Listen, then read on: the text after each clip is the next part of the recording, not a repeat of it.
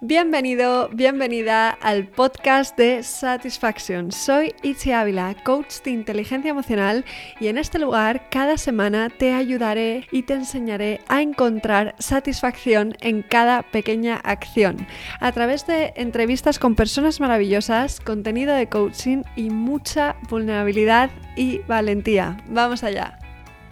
Hoy tengo el placer de presentaros a Ana Belén López García de Dom Cop Autora de La vida es ahora, después. Ilustradora de esas que me gustan a mí, de las que traen mensaje para no dejar indiferente a nadie. Ella dice que sus viñetas tienen tantos significados como ojos las ven. Y con un toque irónico, mucho amor y desamor, te invita a la reflexión. Cree que las personas tienen dentro un universo para investigarse y yo no podría estar más de acuerdo con ella. Creo que en los tiempos que corren y con todo lo que está pasando, la vida nos ha prestado una oportunidad maravillosa para investigarnos, abrazarnos y pasar tiempo a nuestro lado. De ahí puede surgir un gran cambio. Tengo muchas ganas de presentaros a la artistaza que hay detrás de Dom Cove, así que no me enrollo más. Bienvenida guapa. Vamos a arrancar remontándonos en el tiempo, ¿vale? así que la hola. hola, hola. Bienvenida. La primera pregunta que te voy a hacer es ¿dónde estaba Ana Belén un día como hoy hace cinco años y qué has aprendido desde entonces? Hace cinco años, estamos en el 2020, ¿no? O sea, nos tenemos que ir a Al 2015 pues de repente. Probablemente estaría eh, fatal, o sea, seguramente fatal, porque mm, sí, estaba, seguramente estaría fatal. Tampoco es muy, muy difícil acertar porque muchísimo, durante muchísimo tiempo en un pasado, digamos, un poco más lejano, era muy habitual que yo sintiera dolor por, por cosas, por lo que, por muchas cosas, por situaciones que me pasaban o otras tantas que yo me inventaba, ¿no? Sin querer. Pero sí que el dolor ha sido una constante, eh, digamos, muchísimo más habitual de lo que a mí me gustaría en, en mi vida. Y seguramente lo estaría pasando mal por un desamor, sí. Por un desamor, no eso van las viñetas. ¿Ya estabas pintando? No, no. Eh, a ver, yo siempre he hecho, he, escrito mucho y, pues pintar también me gustaba y algunas cosas muy relacionadas siempre con pues crear o como se llame esto, ¿no? Em, pero no, las viñetas no, las viñetas salieron en ese desenlace del desamor de ese desamor que te hablo, entre otros miles seguramente que habré vivido, pero hay uno que marca, ¿no?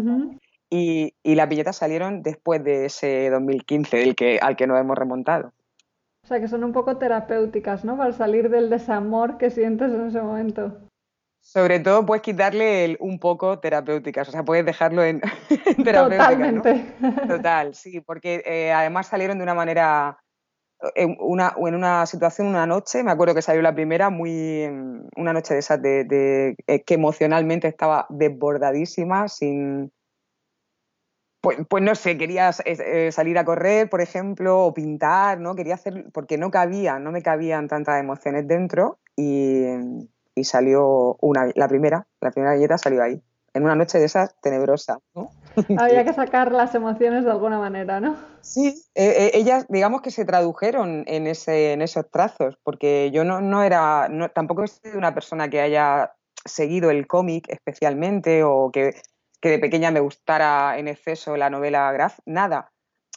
Bueno, dentro de todo lo que me gustaba hacer, pues vale, Mafalda me encantaba, pero no como una cosa que resonara en mí. Las billetas fueron un, una sorpresa, de verdad, para mí misma. Sí. Qué bueno. ¿Y a qué te dedicabas antes? Yo he sido eh, de profesión delineante y yo he hecho planos durante, yo qué sé, desde los 18 años, pues no sé, 25 años haciendo planos. Yo hacía planos y era mi profesión, pero yo nunca me he sentido identificada ni con esa persona que hacía planos. Yo sabía que había que yo era otra cosa, ¿no? Pero me he dedicado a eso durante muchísimos años. Qué interesante. ¿Y sientes que ahora con las viñetas y con los dibujos que haces, eh, expresándote, sí que eres eso? ¿Sí que te has como un poco encontrado profesionalmente? También le puedes quitar el, poco, ¿no? Sí, sí, sí, sí. totalmente. Porque además tampoco lo, lo, contemplo, ni de hecho empezó así, no lo contemplaba como un trabajo. Es que era yo, era yo expresándome Y de hecho me costó muchísimo em, formar la asociación en mi cabeza de que eso que yo era, con lo que yo disfrutaba, eh, me expresaba, me abría, mm, me inundaba, eso fuese mi trabajo. Mm, o sea, me, costó mucho asociarlo con todo lo que eso conlleva, ya sea, pues yo qué sé, el ponerle el precio a, una lámina. Mm. Hasta eso me, me costaba porque era como, ¿sabes? Chocaba mucho con la idea que para mí yo tenía del trabajo, que era sacrificio, esfuerzo, eh, machaque. Mm, ten en cuenta que, ¿sabes? Muchos años haciendo algo que no encajaba del todo conmigo, eh, asociar de repente que algo que me encanta pueda ser mi trabajo, me, costó tiempo, ¿eh? me costó. Te entiendo y me identifico con esto porque es verdad que yo también adoro mi trabajo, o sea, trabajaría aunque no cobrase dinero porque es, mi vida, ¿no? Y, también me costó un poco hacer esa asociación de, wow, eh, no, ¿cómo va a ser esto mi trabajo? ¿Cómo, ¿Cómo, voy a dedicar mis días a esto? ¿no? Yo siempre digo que llevo años sin trabajar, que claro que trabajo, pero como que nos han enseñado que, que el trabajo es duro y es difícil, ¿no? Em, y esto va muy ligado al cómo tú arrancas tu biografía, que me encanta, que dices, cuando supe que todo era un juego, empecé a dibujar. ¿no? Entonces, eh, creo que es muy importante que incorporemos ese juego en nuestra vida y que nos empecemos a creer que eso también puede ser un trabajo, ¿no? Eh, ¿A qué llamas tu juego? Es que, eh, bueno, para, hay un montón de sinónimos, ¿no? Cuando a cualquier persona nos dicen el verbo jugar, lleva un montón de connotaciones divertirse, o sea, sentirte libre, ser lo que eres, el sentido del ridículo no existe. Eh, jugar, cuando eres un niño, juegas, juegas a hacer lo que te dé la gana hacer, ¿no? lo que se le ocurra al otro, se te ha ocurrido a ti, vamos a hacer esto, ¿no? Sin, no hay juicio en el, en el juego. En el juego, el, el, original, la esencia, ¿no? No los juegos a lo mejor de hoy en día, incluso el deporte, no, no es lo mismo, sino lo que sea, la libertad pura, ¿no? Eh, algo así. Cuando supe que todo daba igual, entre comillas, ¿no? Que, no había un, camino que cumplir, un sitio por el que seguir, una senda que... Vamos, joder, pues vamos a hacer lo que sea. Lo que sea es dibujar, dibujar, pintar, pintar, escribir, escribir. Lo que se me ocurra lo haré. Y, y eso, claro, es una maravilla. Qué bueno, hay como una metáfora aquí de la vida se convierte en un juego en el momento en el que te dejas de juzgar, ¿no? Eh, totalmente. De hecho, tengo una viñeta en la que aparece algo de juzgar y el monigote está tachando la Z, ¿no? Porque, porque al final solo le hemos metido la Z ahí en medio y estorba, hay que jugar, más, más que juzgar, ¿no? Me encanta, me encanta esto que estás diciendo, qué maravilla. Y es verdad también lo que has comentado de que es muy diferente el jugar en el sentido de libertad, de crear, de que eh, los juegos psicológicos que hacemos alguna vez en los adultos, ¿no? De ahora no te contesto en tres días, que también se podrían llamar juegos, pero eso ya es... Pues hay que eh, buscarle, deberíamos buscarle otro nombre entonces a eso que hacemos. Vamos a llamarle enredo emocional, me gusta más, porque estamos ennegreciendo la palabra jugar, que era tan bonita, ¿no? Estoy totalmente de acuerdo con esto. Vamos a cambiarle el nombre aquí ya en directo. Tal cual. Enredos. está bien, pero vamos, sirven otros, ¿no? Me gusta, me gusta. Enredos psicológicos, ya está. Vamos a dejar de, enredar. y efectivamente. Me encanta eso que dices también de que la realidad debería llamarse surrealidad, ¿no? Y lo que estamos viviendo ahora mismo eh, tiene mucho de surrealismo, si lo piensas, ¿no? Eh, ¿Qué crees que nos puede ayudar a sobrellevar esta situación tan nueva y diferente o qué te está ayudando a ti? Yo eh, no soy casi nunca de dar, no tengo una, forma de hacer las cosas y mirad, esto funciona.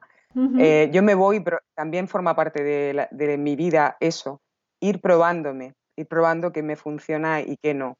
y de hecho siempre recomiendo que eso sea mira, ahí sí entro en el, mm. en el voy a aconsejar, ¿no? Pero mm, en la base es que cada uno busque y rebusque qué, qué le hace sentir bien, ¿no?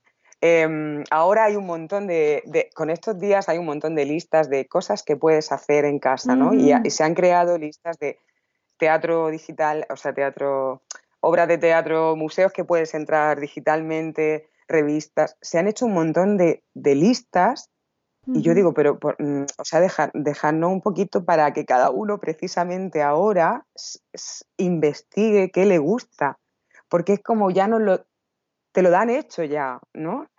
Em, joder, ni siquiera un poco de tiempo, que es lo que ahora vamos a tener, para que uno mismo sepa a qué teatro quiere entrar de manera virtual, ¿sabes? Sí, nos volvemos a meter un poco en la caja, ¿no? De esto es lo que se hace, eh, esto es, lo que tiene que hacer todo el mundo.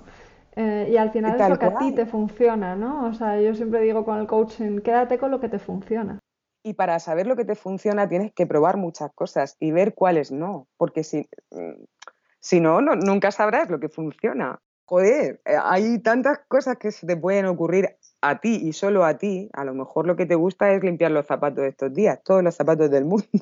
pues, pues, yo qué sé, e, ¿entiendes? Que ni siquiera el juicio debería entrar ahí en cómo me voy a pasar 15 días, en este caso, con el ejemplo cutre que he puesto de limpiar zapatos, ¿no? Da igual, o sea, en el momento que entre el juicio a lo que tú está bien hacer o no, cuando te quedas en casa, volvemos a someternos a lo que alguien dice que tenemos que hacer. Sí, al final dejar ese espacio eh, también es lo que te permitió a ti empezar a pintar, ¿no? O sea, si no dejamos espacio para descubrir y para prueba y error, ¿no? De qué queremos y qué dejamos de querer, vamos un poquito como un rebaño de ovejas, ¿no? Eh, me recuerda... Otra vez puedes quitar el poquito, porque es que vamos como... Estoy siendo muy cautelosa en este podcast, muchos poquitos y pocos, no sé por qué. Pero bueno, esto me recuerda también a otra viñeta, voy a hablar hoy mucho de todas tus viñetas, que soy muy fan, eh, en la que aparece un adulto y le dice a un niño, estás castigado y el niño le dice, tú más con, ese, con tu trabajo, la hipoteca, las facturas, ¿no? Eh, entonces creo que, que, eso es un poco de lo que estamos hablando ahora, que hay muchas personas que se sienten como muy atrapadas, ¿no? En la vida que debe de ser, en lo que se supone que se tiene que hacer. Entonces quizás, no sé, esta parada que nos ha puesto la vida se puede convertir en una oportunidad para reflexionar sobre todo eso. ¿Tú alguna vez te has sentido así, como atrapada en una vida que tenías que seguir? Sí, sí, sí, claro. Eh, claro, por de ahí derivaba tanto dolor del que te hablaba que habitualmente yo sentía, porque yo me he sentido durante muchísimo tiempo presa, eh, o sea, enjaulada en un lugar que eh, yo no sabía expresarlo de una manera, o sea, estoy en una jaula, pues si no hay ninguna jaula, o sea, soy libre, ¿no? Pero la sensación de, de no encajar en un lugar, de por ejemplo, de delineante, ¿no? O sea, yo preguntaba continuamente, pero es que esto, tengo que hacer esto, tengo que, esa presión de tener que, y, yo entiendo que hoy en día con la rapidez, tal y como está establecido todo, es muy difícil ni mm. siquiera pararte a pensar si lo que haces te gusta o no, porque a lo mejor a veces reflexionas un poco y ves que no te gusta y lo que hace es irte rápidamente al bar o encender la tele o, ponerte en Instagram porque es, es muy duro darte cuenta de que toda tu vida no encaja del todo con lo que tú eres. Porque mm. entiendo que cuesta muchísimo cambiarlo e ir desmontando cosas, ¿no? Entonces lo más fácil es, pues yo me adhiero a lo que sea, ¿no? Al entretenimiento que sea. Tal cual. Yo creo que este momento, yo muchas veces eh, he querido frenar y, se lo decía siempre a alguna amiga, digo, joder, pero es que la vida no para, no frena, ¿no? Yo me quiero bajar un poco del carro, pero es que va todo tan rápido, ya sean las facturas de final de mes, ¿no? Y ahora ha parado todo. O sea, es, si, quiere, si queremos tomarlo, de, es un caos y, y, la razón por la que hemos parado no es bonita, pero también podemos utilizarlo como, como para conectar con nosotros, ¿no? Sin prisa dentro de que, tenemos 15 días solo, ¿no? Eh, en fin, sí podemos, sí se puede echar un vistazo a ver qué hacemos, qué estamos haciendo con, con nuestro timón, ¿no? Sí, yo creo que es eso justo, en el momento en el que nos paremos a pensar, eh, para empezar vamos a saber si la vida que estamos llevando la queremos llevar o no la queremos llevar, ¿no? Y también deshacernos un poco de tengo que, mm, en la medida que sea posible, ¿no? Porque crean mucha resistencia y, como vamos siempre tan rápido, al final parece que el parar es como insostenible, ¿no? O sea, que, si tú te paras... Pues es imposible. Si tú te paras, todo va a seguir avanzando, avanzando, avanzando y te vas a quedar atrás, ¿no? Y creo que eso se convierte en algo un poco hasta patológico.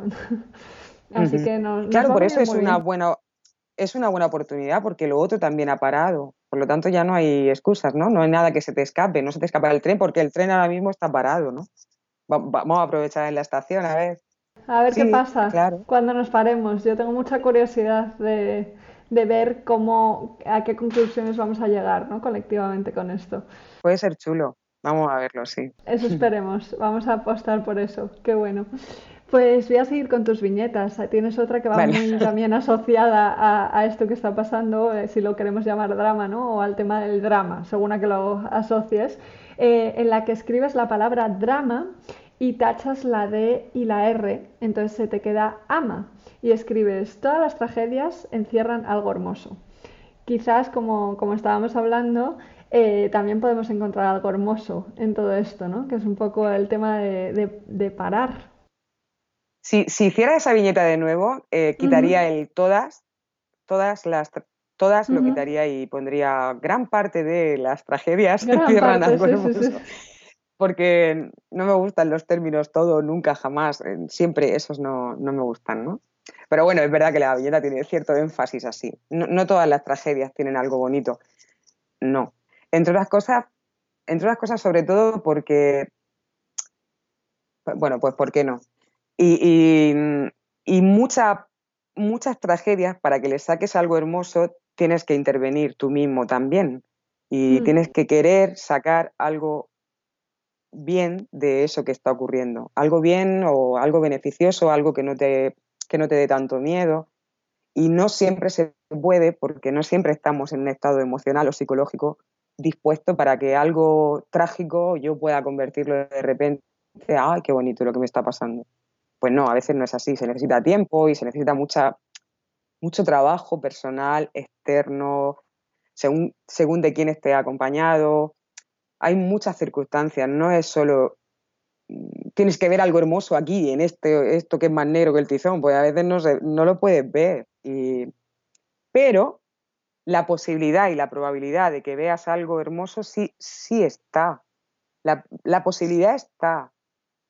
Y si, ¿sabes qué pasa? Yo decía, muchas veces pensaba, digo, vale, y si no, si no es en este drama, donde yo he podido sacar algo beneficioso, da igual, la vida me pondrá otro drama. para que lo encuentre. Para que, se encuentre algo hermoso de, de esto, ¿no?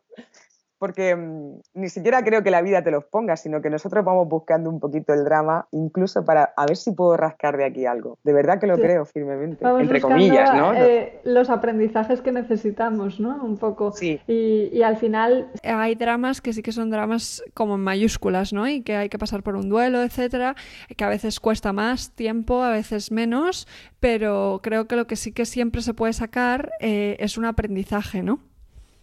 ¿Sabes qué pasa? Que a veces creemos, en, lo que tú has dicho de la etapa del duelo eh, o hmm. tristeza o como se quiera llamar, a veces eh, esto ha, causado el tener que sacar algo bueno de cada una de las cosas que nos pasa, ¿no? Y hay algunas muy jodidas y, hay, hay, tristezas en la vida que son, que son muy duras, ¿no? Esto que se nos ha metido ahora de sacar algo bueno es, perfecto, pero dándonos también el tiempo que necesitemos para no sacar nada bueno. A lo mejor, ¿no? Mm. Mm, nos apresuramos hasta por sacar algo bueno, cuando de manera natural va a ir surgiendo si nos enfocamos en para qué me ha pasado esto o qué quiero yo. Una vez que tengo esto, este marrón, ¿qué voy a hacer con esto? Está bien, perfecto, y es necesario hacérselo, pero dejarse también yo siempre digo la, frase, esa la tontería de para aprender a reírse hay, que haber mm, sabido llorar o algo así, ¿no? Creo que son necesarias ambas cosas, ¿no? Si te metes, en mi caso, a mí, si me meto mucha presión para sacar algo bueno, cuando estoy llorando como, como si no hubiera un mañana, me presiono tanto que no va a salir nada bueno, ¿sabes?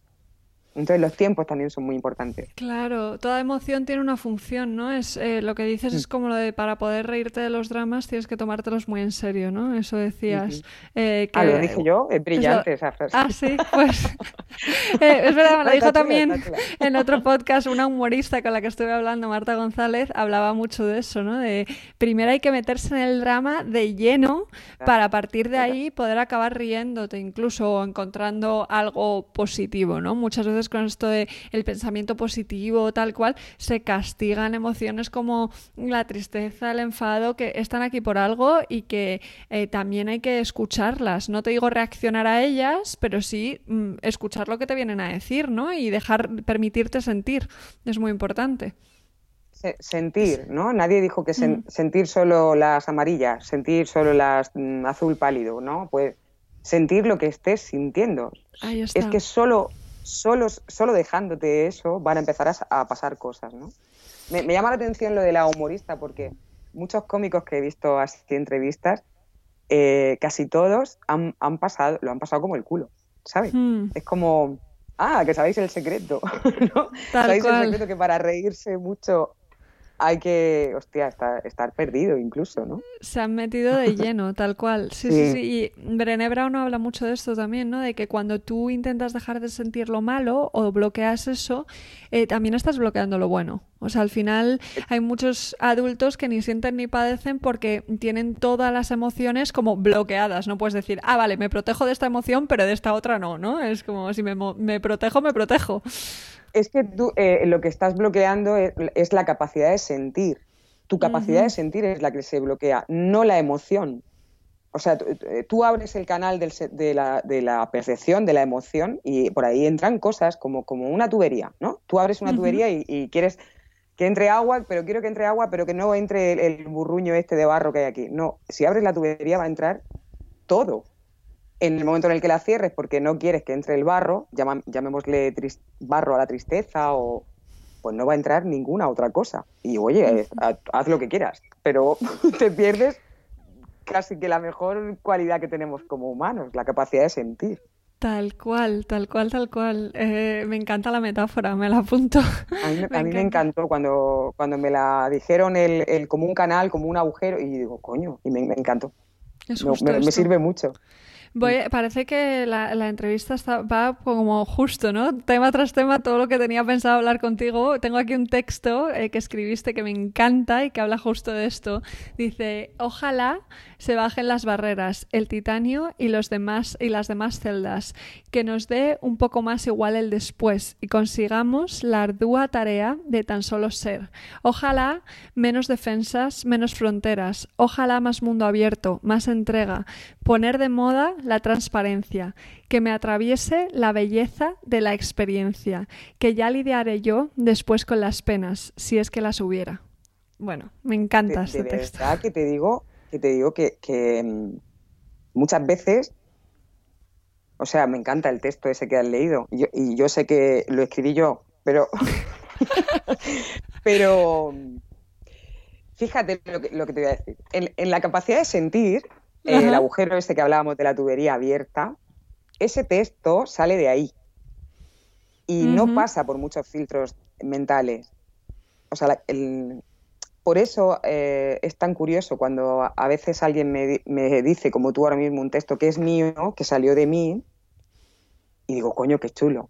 Porque yo sale, sale, ¿sabes? No, no hay un un estudio previo de qué quiero contar, qué quiero decir. Es tal nuestra capacidad de, o sea, si, si te abres, empiezan a pasar cosas de verdad fascinantes.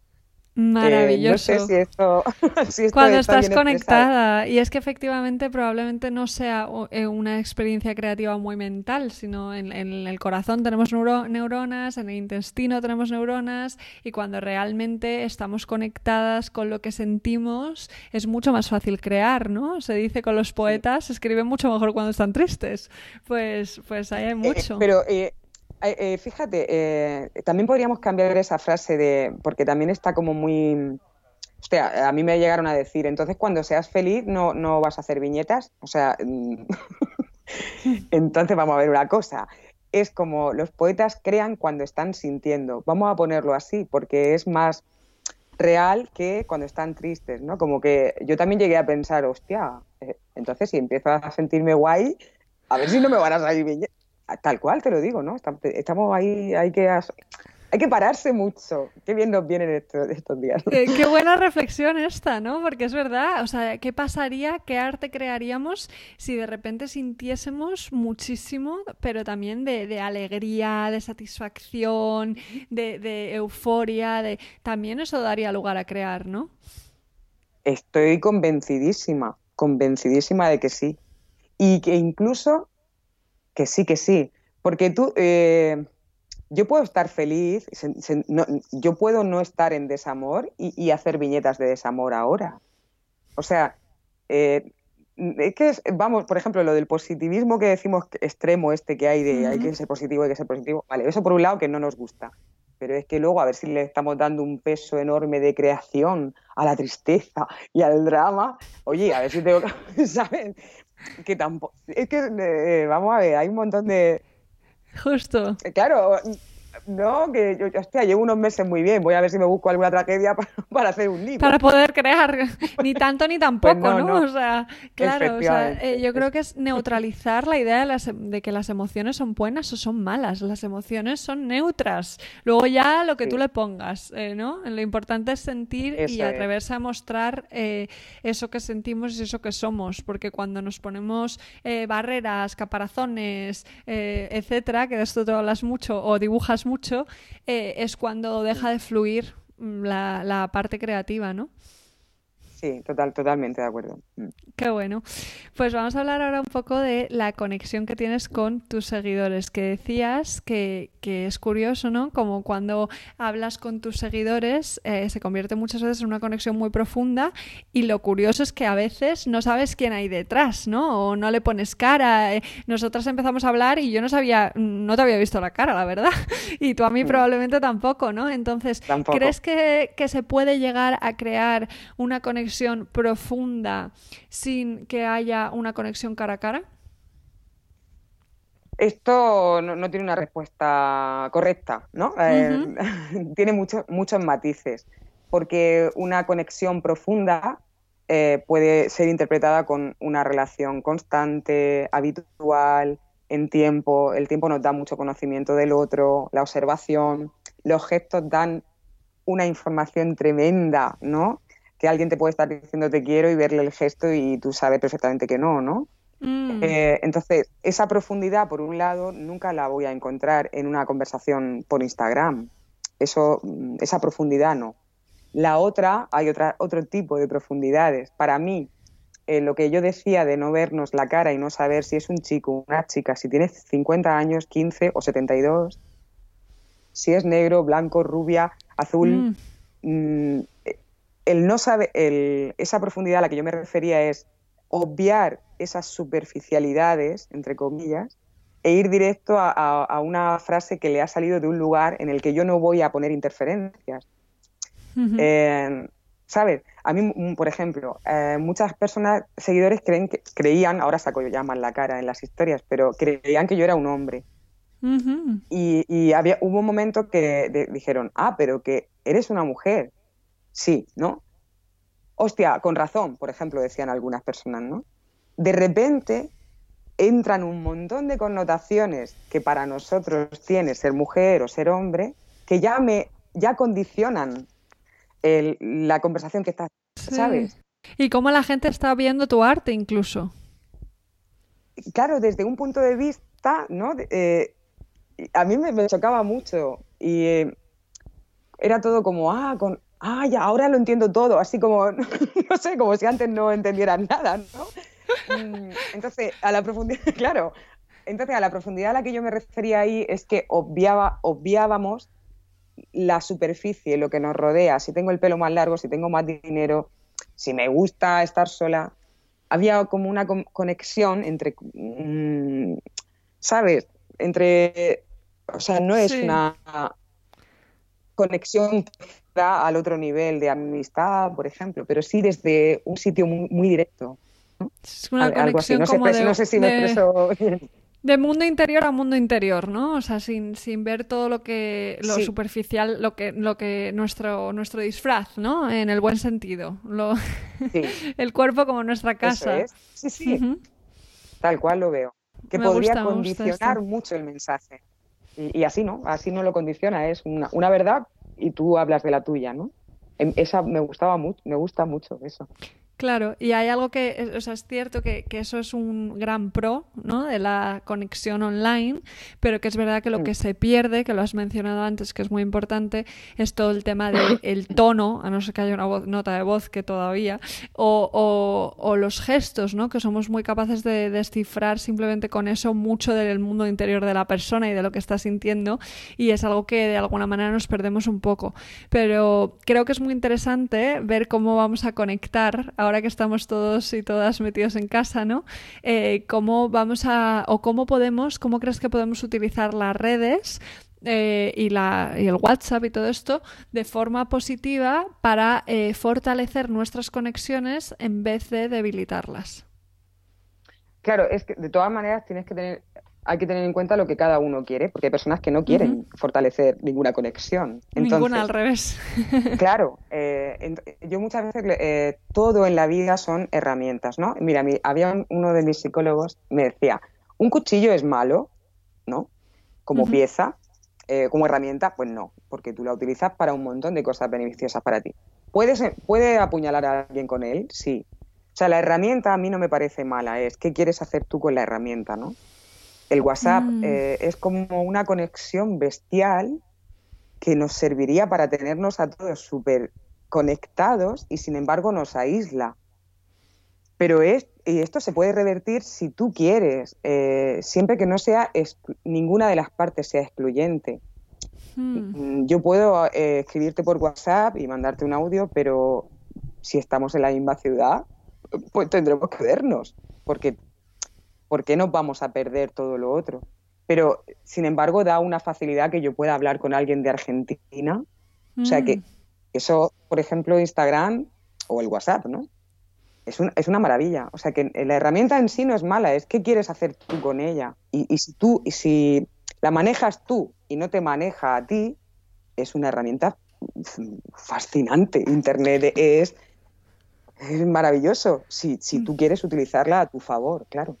Maravilloso, desde luego. Me encanta la metáfora que has puesto del cuchillo. Muy buenas metáforas nos estás dando. Pero para el tema de las redes especialmente y de cómo eh, se usan, porque ahora creo que la mayoría de personas le estamos muy agradecidas a, que estén eh, presentes estas redes porque nos están manteniendo en contacto en estos 15 días ¿no? o más que vamos a estar metidos en casa. O sea que, es muy bueno también eh, ver esa parte que a veces se nos olvida de ambos lados. Ahora bien, antes de, conectar contigo, hablaba con una chica y me decía, ¿te imaginas este encierro sin eh, redes sociales? O sea, yo creo que, Urgencias estaría llena de, ataques también de ansiedad, ¿sabes? ¿Por qué? Pero es lo que te digo, al final lo es una es flipante que estemos tan conectados cada uno en su casa, pero también hay que dejar espacio para conectarnos con nosotros mismos, ¿no? Ah, las dos cosas, sí que son las dos cosas chulísimas. Que le puedas contar a alguien cómo te estás sintiendo ahora mismo de solo y que te sientas luego en tu sofá diciendo, coño, ¿qué hago con esta soledad? ¿Qué hago con esto? ¿Sabes? Yo creo que aquí hay una diferencia muy grande entre cuando conectas porque de verdad te apetece y porque de verdad quieres y demás, que desde cuando conectas por necesidad o por el miedo a sentir soledad, ¿no? Hay una frase que tú dices que, o una pregunta más bien en una de tus viñetas que es ¿y si en vez de llenar vacíos habitamos los espacios? Me encanta, ¿no? y, creo que, hay una gran diferencia esa frase es que no es mía, esa frase es de Grela Bravo. Anda. y, el dibujo sí es mío. Eh, mm. y, me lo, muchas veces me manda alguna frase para ver si sale viñeta. muchas no, no conecta conmigo y en esa sí, y surgió entre las dos. Qué bonito, colaboración, ¿no? Eh, ¿y qué, es para ti? ¿Cuál es para ti la diferencia entre llenar vacíos y habitar espacios? Me parece total esta pregunta la, lo mismo ahora mismo de lo que estábamos hablando de la soledad, ¿no? Tú lo puedes sentir igual que el cuchillo, tú la puedes sentir como, como un agujero inmenso, pero el agujero es, espacio, es, un hueco, no hay nada dentro de, de, que lo quieres llenar tú. O sea, al final no es que lo que te cae encima, sino qué tengo y qué quiero hacer yo con esto. Todo el rato es todo el rato es a uno mismo. ¿Qué quiero hacer yo con esto? Que las cosas no me tengan a mí, las tengo yo a ellas. ¿Qué hago con este agujero? E, este agujero que siento. Yo muchas veces no, he tenido ni puta idea de qué hacer con, mi agujero, de, con lo que siento como una carencia de amor, por ejemplo. Vale, pues cámbiale la carencia de amor y digo presencia de soledad. Vale, ¿qué quiero hacer con esto? ¿Qué, puedo hacer? ¿Cómo la puedo llenar? Y, y empiezo a llenarlo yo, ¿sabes? No me, no me come el agujero, sino que yo, coño, soy la dueña, ¿no? Claro. ¿Sabes? Empodera mucho. Y, es lo mismo, es, es que coges las riendas tú y eres el protagonista de tú. Pues de esta maravilla de estar vivo, ¿no? Que es una maravilla. es una aventura, una aventura y escribir tu historia, ¿no? Que muchas veces, porque al final la historia que vivimos, cada persona vivimos una historia única y diferente y depende mucho de cómo nos la contamos, ¿no? Y cómo la recordamos, eh, que vamos a tener una experiencia u otra. Qué bueno. Bueno, háblanos también de tu taller, que, que, aunque se haya aplazado, eh, yo tenía muchas ganas de que nos estuviéramos tomando un café en persona, la verdad, ahora, eh, con este podcast, pero bueno, ya llegará. Em, el taller se llama El amor, esa confusión actual. ¿A quién va destinado y cómo puede ayudar? Cuéntanos un poquito. El título, es, el título es, lo, dices y ya te queda, ¿qué ha pasado? Ah, me encanta. Bueno, el, es, es, un recorrido, de, es muy, muy viñeta, ¿no? Muy todo el estilo que va en las viñetas. Tiene, habla de las relaciones, em, principalmente las emocionales más cercanas, ¿no? Aunque todas las relaciones se parecen. Y todos los enredos que creemos que, em, que son amor o que son relacionarse, ¿no? Entonces, pues desde las expectativas, que es una de las cosas que, que debería estudiarse en las escuelas, ¿no? El por qué, desde el por qué las creamos, a por qué las seguimos, a por qué las esperamos, en fin. Pues desde eso a, cuán de sana será la relación que yo em, eh, emprenda con algunas personas, cuánto depende de la relación que tenga conmigo mismo. En fin, un, un recorrido ¿no? por un bagaje emocional que me ha hecho ten en cuenta que yo todo lo que sé del amor lo, aprendí por desamor, ¿no? Que hay una viñeta también por ahí.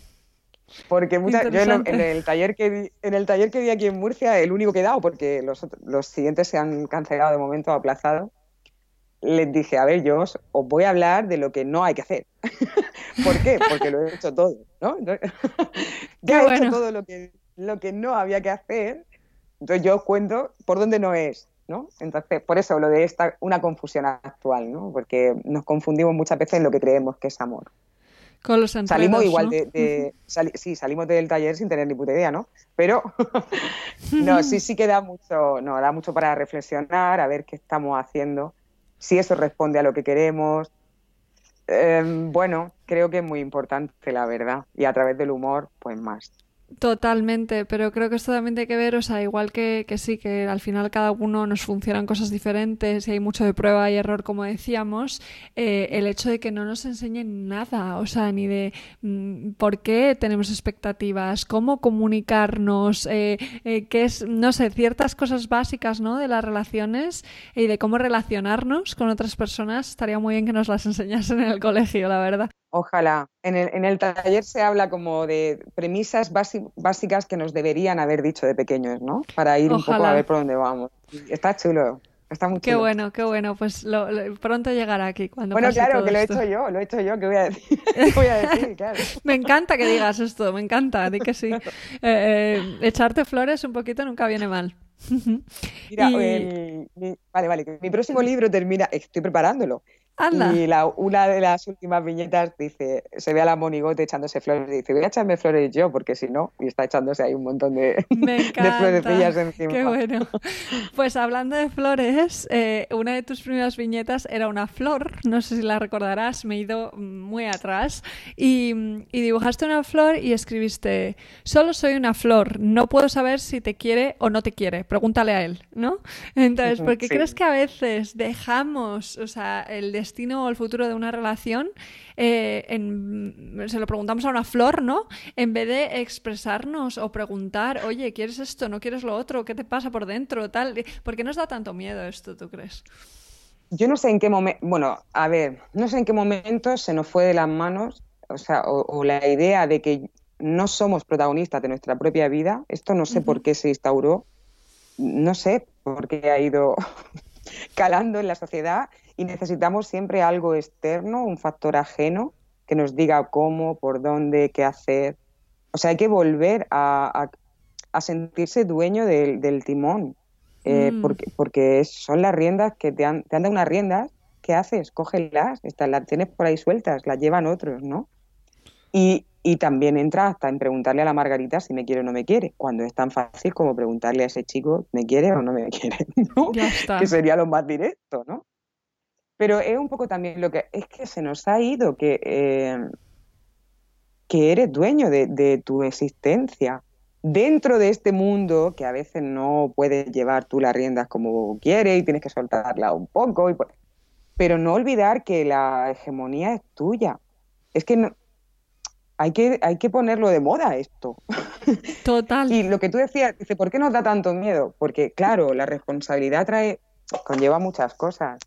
Eh, mm. Cuando la cagues, la cagas tú. Mira, por ejemplo, hay muchos psicólogos que dejan, que dicen lo que la persona tiene que hacer. Y mm. esto para mí, por ejemplo, no es un buen psicólogo. Para mí tampoco. Eh, si estás cogiendo tú las riendas, te llames psicólogo o te llame, se llame como se llame, ¿sabes? Es mm. eh, ponerme en tu mano para que tú me ayudes a encontrar cómo coger mis riendas. Y eso implica equivocarse, sí, mil, mil millones de veces estrellarte, claro, pero ¿qué más da? Es tu proceso, justo. Es, eh, de hecho, por eso yo eh, me he acabado dedicando al coaching, porque el coaching cree mucho en que la, em, la sabiduría o el conocimiento ya está dentro de la persona, que tú solo guías a través de preguntas, a través de herramientas, para que la persona pueda tomar sus propias decisiones, ¿no? Porque si no, em, te haces un poco dependiente. Eh, y sin el poco. Claro que sin el poco, sin el poco. me viene a la cabeza otra viñeta tuya que me encanta que dices, eh, soy dependiente emocional y contesta la otra, y yo soy eh, dependiente del Mercadona, ¿no? Eh, es cajera del Mercadona. cajera, cajera. me hace gracia siempre, me hace gracia siempre. También es un poco para, ay, la risa, porque yo, yo tuve el cartel de dependiente emocional y salía en los libros, ¿no? Si hubiera existido alguno, hubiera salido mi foto ahí, dependiente emocional. Y también eh, reírnos, reírnos con nosotros. De nosotros no, con nosotros, de lo que nos ocurre, el humor es, es, maravilloso. Maravilloso. Maravilloso, maravilloso y necesario, totalmente de acuerdo. sí, sí. ¿Cómo crees que, que podemos identificar cuando tenemos dependencia emocional o no? ¿No? Porque muchas veces ahora todo se, todo se etiqueta de dependencia emocional, ¿no? entonces, eh, ni tanto ni tampoco. Que te guste a alguien o que quieras compartir vida con alguien no significa que tengas dependencia emocional. ¿Cómo, cómo podemos identificar esto? ¿En qué crees que se, dónde está la línea? Mira, yo casi siempre, la brújula, la brújula siempre está dentro, ¿no? La brújula de, tu emoción. Eh, solo una persona puede saber si se está sintiendo bien o se está sintiendo mal. Si es que hay esos dos términos, bien mal, ¿no? Pero mm, uno, uno sabe perfectamente, estoy tranquilo, estoy bien, este es mi sitio y este es mi lugar. Lo sabe. Y igualmente sabe, mm, este no es. Aunque sigas ahí. Pero hay una brújula interna que te lo va a decir. Mm. se llamará intranquilidad, incomodidad, se llamará que estés, estés todo el día súper nervioso, súper agitado, le contestes mal a tu madre, a tu padre. ahí hay algo que está diciendo cosas. Mm. Llámale etiqueta dependiente emocional o llámale como quieras, pero te lo va, si te escuchas, tú, uno lo sabe. Yo confío que es así. El cuerpo eh, te habla, ¿no? Y muchas veces creo que hace un poco de termómetro, efectivamente, ¿no? Que te dice, oye, esto significa fiebre. Mírate a ver qué pasa. Y, y de verdad que en esa sabiduría interior que tú hablabas de cada uno, Em, está, tú, uno lo sabe, uno sabe si se está engañando o, bueno, aquí voy. Y yo, yo sí creo que lo sabemos, por dentro lo sabemos, si es dependencia o es como quieras llamarle, ¿no? Yo creo que también lo sabemos y que muchas veces eh, la razón por la que creemos que no lo sabemos es porque nos hemos desconectado tanto con estas barreras y con esta idea de no sentir que ya no sabemos ni lo que sentimos, ¿no? Llega un momento que nos lo acabamos creyendo. Entonces es ahí donde creo que se complica la cosa, pero si no es fácil escucharse. Eh, también por eso es muy bueno rodearse de personas que te quieren, porque tú te puedes perder y si hay una mano amiga te va a decir, te estás perdiendo, ¿no? Alguien que te quiera, que te quiera bien. Eso es también... Y que no te juzgue. Eh, es que querer bien es no juzgar. Ahí está, ahí está. Desde luego, que te quiera bien. Ahí estaba la clave. Qué bueno. Sí. Em, bueno, eh, en otra de tus viñetas hablas de la búsqueda eterna de la felicidad y me encanta de nuevo cómo lo cuentas, ¿no? Porque lo presentas en una sala de espera eh, que pone, ¿no? Eh, mm. la felicidad está aquí o algo así. Están todos esperando a que les llamen para poder encontrarla, Espere su turno, ¿no? Espere, su, turno. justo. es buenísimo, ¿no? Entonces, voy a leer lo que escribes, que también me gusta mucho, para que escuches a ver, tus a ver, textos. A ver qué salió, a ver qué salió. Lo mismo esperas que un día, en medio de fuegos artificiales y luces de neón y estrellas fluorescentes, Tachan, de repente aparezca. Quizás, tal vez, lo que esperas es que te la traigan los astros y el horóscopo y los planetas, y que se abra la tierra y que se aparten las aguas y que un hada extraterrestre en sueños te cuente que ya, que sí, que la puerta de tu felicidad se acaba de abrir. Pues nada, búscate una silla, una cama, un buen colchón, una nube de algodón y ale, a esperar. Verás qué risa cuando al morirte recuerdes que era tu forma de mirar la que te la traería de verdad. ¿Cómo podemos cambiar nuestra forma de mirar? Esa es mi pregunta. Viejo truco. Eh, una vez más, em, influye eh, eh, que tú quieras hacerlo, que tú quieras cambiar tu forma de mirar. ¿Por qué, ¿por qué puedes querer cambiarla? Pues porque lo que veas sea, sea una mierda siempre, ¿no? Yo, yo en todo este sufrimiento que te contaba de tantos años pasándolo mal, yo había una pregunta en mí que se repetía continuamente que era, si es, es ¿por, qué, ¿por qué sufro tanto? O sea, ¿cómo, puede ser que esta vida sea todo el rato dolor? ¿no? Yo miraba a los demás y decía, pues es que ellos no, no, no, están, no están mal, no parece que estén mal. ¿Qué está sucediendo? ¿Cómo estoy yo aquí situada todo el rato ver dolor? ¿no? Entonces, hay una pregunta interna de qué puedo, qué está pasando, por qué yo lo veo así, ¿no?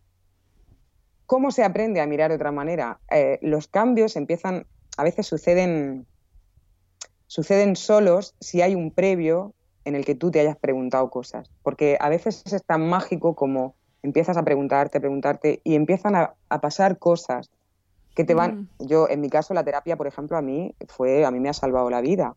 ¿No? Ir, a terapia. Em, pero lo que me salvó la vida en realidad fueron mis ganas de qué me está pasando, qué está ocurriéndome, qué puedo cambiar yo en mí, porque esto no, no puede ser que todo el mundo vaya contra mí o que, la vida eh, especialmente se haya ceñido con, mis... me, va a dar dramas. Mm. Lo que me salvó la vida fue esa inquietud de no, esto no puede no puede ser así todo el rato, ¿no? Esto tiene que haber algo más. Y entonces empiezas tu camino. Llámale terapia, llámale ponerte a pintar, llámale yoga, llámale deporte. Empieza, empieza a... O sea, no hay uno... En yo no puedo decirte unos secretos para el cambio de mirada, pero sí la primera pregunta inicial es, ¿qué estoy haciendo yo? ¿Cómo estoy mirando yo? ¿Me está enriqueciendo, aportando, beneficiando? Y todo lo que una pregunta conlleva, ¿sabes? Dices que no nos puedes dar eh, eh, ayuda ni herramientas, pero esto a mí me parece una súper herramienta porque creo que las preguntas es que se pueden utilizar realmente como herramienta, ¿no? En el momento en el que tú te empiezas a hacer preguntas, estás, eh, vas a recibir respuestas, ¿no? Porque... Es que... se confunde mucho porque es como hay personas que quieren la, quieren la solución y dices, ¿pero la solución a qué? Si es que ni siquiera te has preguntado qué estás buscando. Lo de la viñeta de espere su turno, Em, muchas personas van detrás de la felicidad, detrás de la felicidad, pero ¿te has preguntado en algún momento qué es esa felicidad, que es un término tan abstracto y tan... Ah, la felicidad. Eh, pregúntate qué es la felicidad y contéstate, empieza. Empieza a ver qué sale. Pues para mí sería, pero empieza a ponerle nombre y a bajar eso a la tierra, no al término felicidad, que pues eso, siéntate en un colchón y te espera ahí a que alguien te... A que llegue, ¿no? que además es muy pasivo esto de esperar a que llegue la felicidad. Pues sí, es, coger las riendas otra vez. Mm. Yo siempre digo, ¿no? En, mis sesiones, además, sobre todo, mi, programa se llama Satisfaction, ¿no? Y es todo para disfrutar eh, la acción de cada día, ¿no? ¿no? Para no vivir, dejar de vivir esperando a que llegue el fin de semana porque eh, eso eh, pasa mucho, ¿no? A muchas personas. Y, y siempre digo, cuando alguien se va a poner un objetivo, sea, sea, cual sea. Me da igual que sea irme de vacaciones a las Bahamas, que sea dejar de fumar, que sea comprarme un coche, me da igual. Eh, siempre digo, si tú no vas a ser capaz de disfrutar de alguna manera este proceso, o sea, el proceso de ir dando pasitos para conseguir esa meta, llámala X, eh, me da igual lo que consigas. Me da igual. Es que a esa, persona, a esa persona también le dará igual. Le dará igual conseguirlo. Hmm. Eh, y creará otro, otro objetivo. Entonces vivirá esperando toda la vida a esa felicidad que se va asociando, ¿no? El día que consiga X, seré feliz. Y así vamos alargando esto hasta que de repente te estás jubilando o te mueres, como decías en, el texto, y dices, anda, pero si es que no, no iba a esperar la cosa, ¿no? No, es, no. El, verbo esperar eh, es, es, mal. o sea, em, que también esto hay que, hay que puntualizarlo, porque la paciencia, el estar, el ser, eso es y es una maravilla. Muchas personas creen que eso es esperar, ¿no? Es como mm. le llamamos otra vez a, lo que está pasando. Como tú le estás llamando a eso, lo que te va a marcar que sea de una manera o de otra, ¿no? Yo puedo querer que, que, mi libro salga, y tengo muchísimas ganas que el siguiente libro salga. Vale. El objetivo es, voy, yo voy hacia allá, hacia ese lado. Ahora, haz viñetas, llena el libro, escribe un texto, revisa. si es que estoy, es que lo único, lo único que tengo es esto ahora mismo. Pues, pues voy a disfrutarlo, voy a. Todo lo que soy lo voy a poner aquí, es lo único que tengo, ¿no? Mm. Y lo disfrutas, ahí está. Eh, creo que la paciencia eh, tiene que ver más con aceptar lo que es, o sea, que tiene que ver más con el presente, ¿no? Y el esperar tiene que ver más con las expectativas eh, que están en el futuro. Tal cual. La paciencia a veces eh, se relaciona con lo de esperar, pero no, no, no. Efectivamente, la paciencia es estar eh, trabajando en y luego es las expectativas de esperar otra cosa que va a llegar. Mm, ahora la vida, volviendo un poco al tema del tema monotema de ahora, eh, la vida o, o, las circunstancias nos están dando una clase en paciencia, ¿no? Que es como, pues ahora estás en casa, entonces, tú decides cómo vas a estar presente en este momento. Puedes estar esperando a que acabe o puedes disfrutar eh, en la medida de lo posible o, disfrutarlo a tope, ¿no? O, sea, depende de ti. Efectivamente, qué bueno. Me encanta. Pues nada, antes de llegar a las preguntas del final, eh, voy a hablar de mi viñeta preferida. Yo, bueno, no sé si es la preferida porque hay tantas, pero es una que desde luego me encanta, em, que es eh, la que dices, ¿y qué haces? Aquí sufriendo por cosas imaginarias. Un muñeco le dice a otro, ¿no? Y, bueno, pues es, maravillosa, me encanta porque es tan real, ¿no? Sufrimos tanto por cosas que nunca llegan a pasar, eh, que tiene mucho esto que ver también con las expectativas, o más bien en este caso los miedos. Em, que ahí se mezcla todo, todo, todo, invención pura. En tiempos de incertidumbre, que, ahora que es verdad que hay mucha incertidumbre sobre, para muchas personas, ¿no? Em, ¿Cómo crees que podemos dejar de sufrir por cosas imaginarias? O sea, ¿qué podemos hacer para no sufrir mm, por cosas que aún no sabemos? La, todo, mira, todos los pensamientos que empiecen por easy, eh, ya, ya tienes ahí el germen del sufrimiento. O sea, todo, todo lo que empiece por... Pero easy eh, mm, mal, vas mal, ¿no? Porque es volver al presente, o sea, mirar, observar, ver la realidad, qué es lo que está sucediendo ahora mismo, pues qué información tienes, qué está pasando ahora, ahora, qué te está pasando a ti, qué pasa en tu casa. No hay un terremoto, no hay, es que estás parar, observar, eh, volver al presente, si es que es es que es el único lugar donde tú puedes escapar de la mente, que la mente es una creadora impresionante para películas. De hecho, todas las películas, los directores, nosotros todos llevamos un director aquí dentro. Empezamos a crear películas, pues está guay crear una película que tiene un principio y un final, pero en nuestra mente no es así. En nuestra mente es un peliculón que más, mm. largo que Ben-Hur, este, ¿no? Que, el Titanic, ahí todas Porque no tiene final nunca, eso no termina nunca, ¿no? eh, volver al presente todo el rato, aquí, al cuerpo, donde estoy, qué está ocurriendo de verdad, ¿no? Eh, y es, es que solo es, solo es por ahí, por la verdad, por, la, por lo que está ocurriendo alrededor. Me encanta. podrías hacer una viñeta de esa frase que ronda por ahí, que es como, te podrían dar una, un, Oscar por las películas que te montas, ¿no? que yo tenía un, tenía uno de si Netflix me contratara por todas las pelis que me monto en mi película, me forraba, porque vamos, o sea, tengo para llenar Netflix y eh, Movistar, no sé qué, todo. Le damos cuerda ahí, boom, boom, y podemos estar los 15 días enteros montándonos películas. De hecho, de hecho, es que mm, muchas personas pasan la vida entera en una película mental muy lejos de lo que está sucediendo en realidad. Y es una pena, es, una pena. Mm. Es una pena, totalmente. Y sobre todo si la película es, eh, conlleva o lleva el sufrimiento, ¿no? Constante. Es que es muy curioso, que qué casualidad que las películas que inventamos, las de maraña mental, mm, joder, mm, que casi nunca son comedia, son, todas, son todo dramas. Son bastante dramáticas, sí, vienen de, de la parte autocrítica, entonces pues ahí no hay manera. Pero bueno, eh, poquito a poco, ¿no? Vamos a ya. Eh, es verdad que se puede. se puede, se puede, sí, sí. Yo le llamo, siempre lo digo, eh, la mona, la parte más primitiva de nuestro cerebro y ahora está un poquito alarmada la mona, entonces vamos a mantenerla dormidita mientras seguimos con nuestro presente. Sí.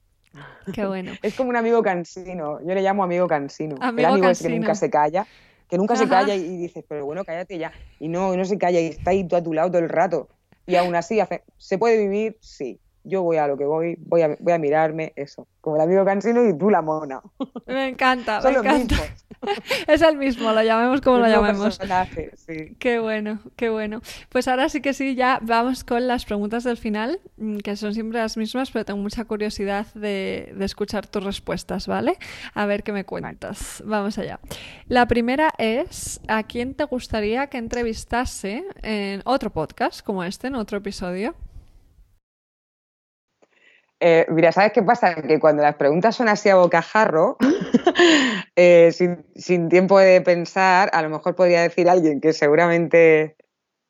Entonces voy a tomarme un poquito de... Mientras digo estas palabras, voy pensando.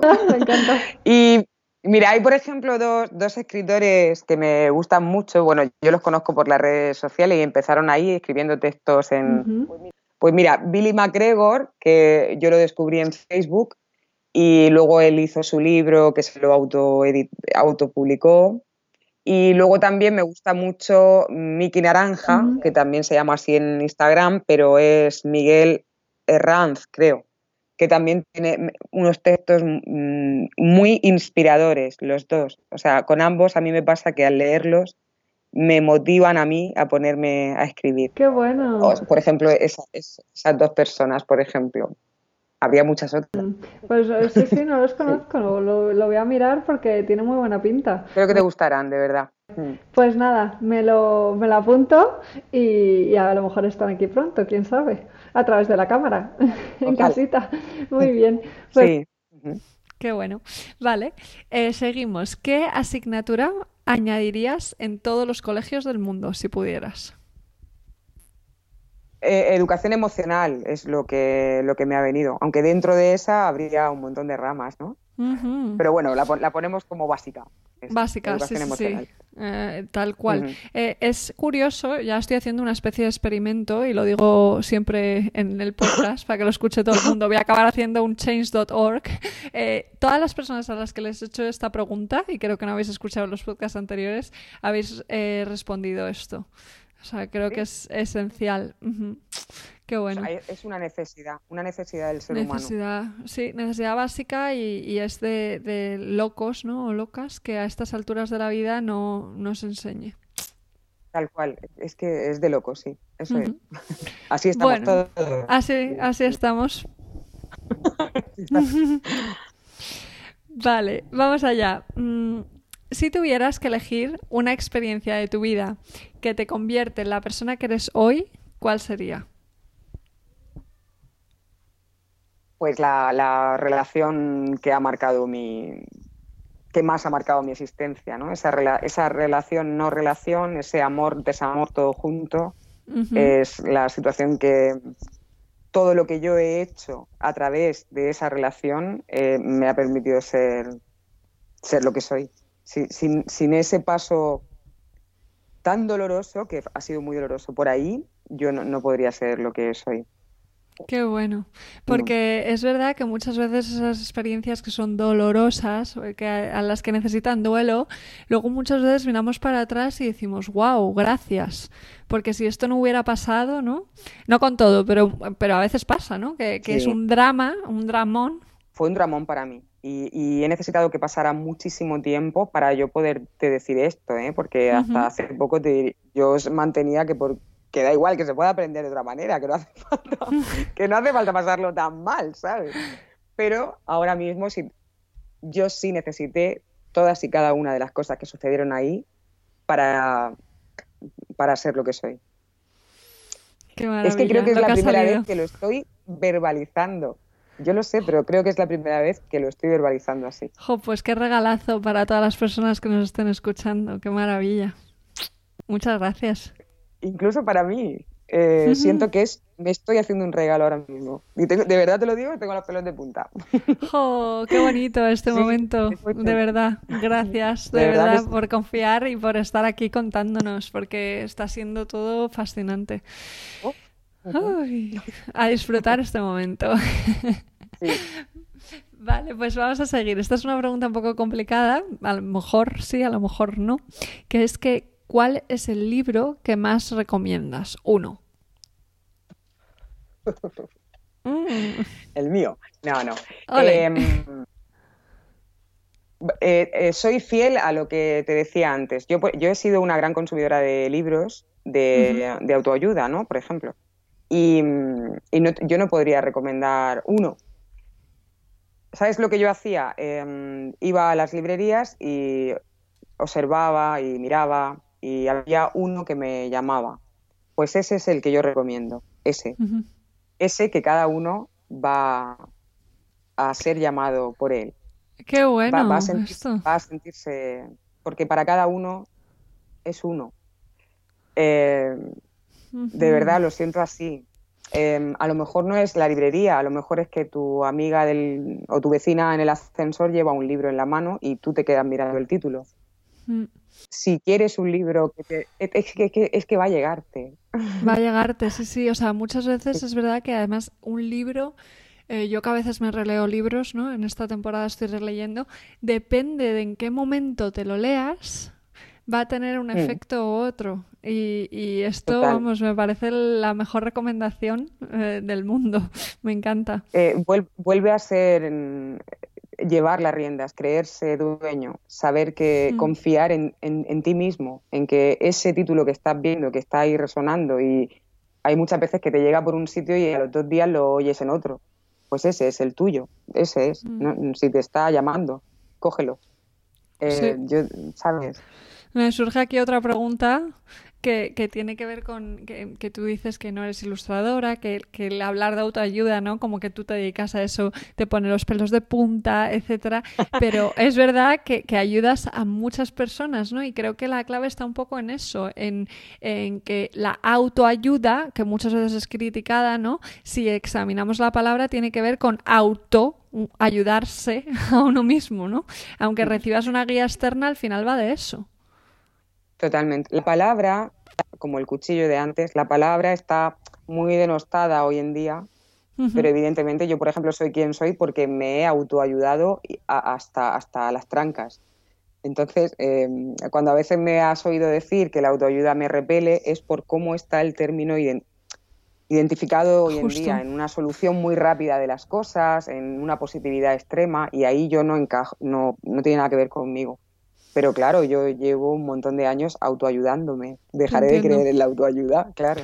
Sí, sí, yo, o sea, y sigo y seguiré y me parece el proceso más fascinante que puedes hacer en la vida, el, seguir autoayudándote. Es una aventura, es un viaje, de que sí. Me encanta. Qué bien. Pues nada, vamos a seguir. Eh, ¿Qué tres cosas haces cada día para cuidarte? Solo tres. Solo tres, con tres me vale, aunque hagas más. Pues mira, eh, cuidarme es, por ejemplo, desayunar en mi bar preferido, en mi bar diario. Eh, ese momento para mí de desayunar fuera, que lo hago desde hace mucho tiempo, es cuidarme. Mm. Eh, dibujar es cuidarme. escribir es cuidarme. Ya no, no puedo seguir. Sigue, sigue, sigue. Venga, te dejo, te dejo, sigue. Pues estar, estar, por ejemplo, con mis padres, tener una relación estrecha y una conversación con mis padres, ¿no? por ejemplo, comemos juntos habitualmente en la sobremesa con ellos es cuidarme, eh, darme eh, a un poco de deporte. casi todo lo que hago en el día está enfocado a, a, cuidarme, a, cuidarme. Qué bonita señal eh, esta, ¿eh?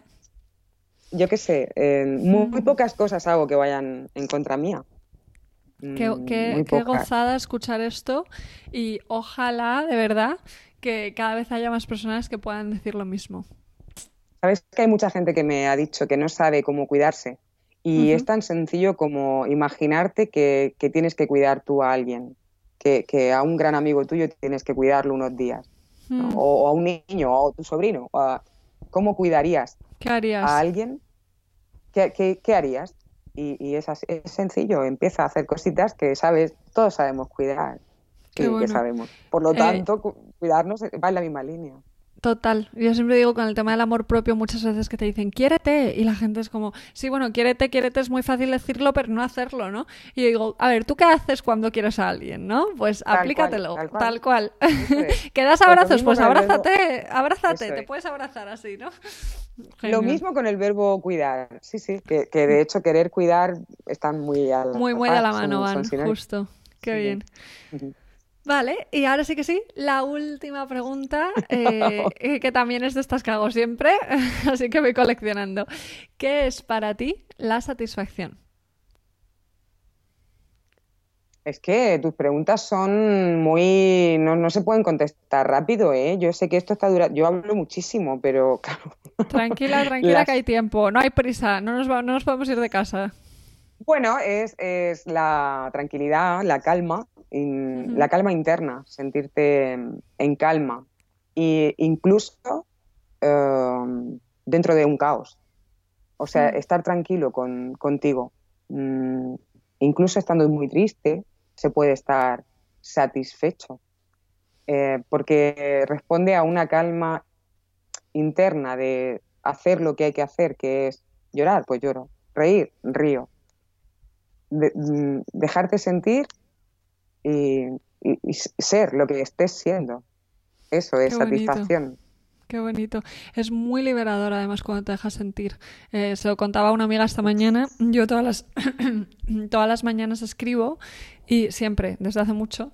Y esta mañana eh, escribiendo eh, me he puesto a llorar y, y, eso a mí me parece tan bonito y me parece tan tan loco, ¿no? Que, que el llorar sea un poco tabú y algo como incluso negativo socialmente. No, no sé, eh, creo que es muy liberador, como dices, y que es definitivamente parte de la satisfacción. Hay que reivindicar el, sentir, el, sentir lo que estés sintiendo, hay que ponerlo de moda. Hay que ponerlo de moda, que, que sí. Hay que poner de moda sentir. Eh, y de hecho, esto no sé si se lleva todavía lo del rincón de pensar en los colegios, no sé si esto todavía, los que mandan a los niños al rincón de pensar. Por favor, hay que cambiarlo por el rincón de sentir. Hay que hacerlo. hay que hay que hacerlo urgentemente. Hay que, nos, tenemos que poner a sentir ya lo que sea que estemos sintiendo. Hay, que, hay que ponerlo en la, en la actualidad.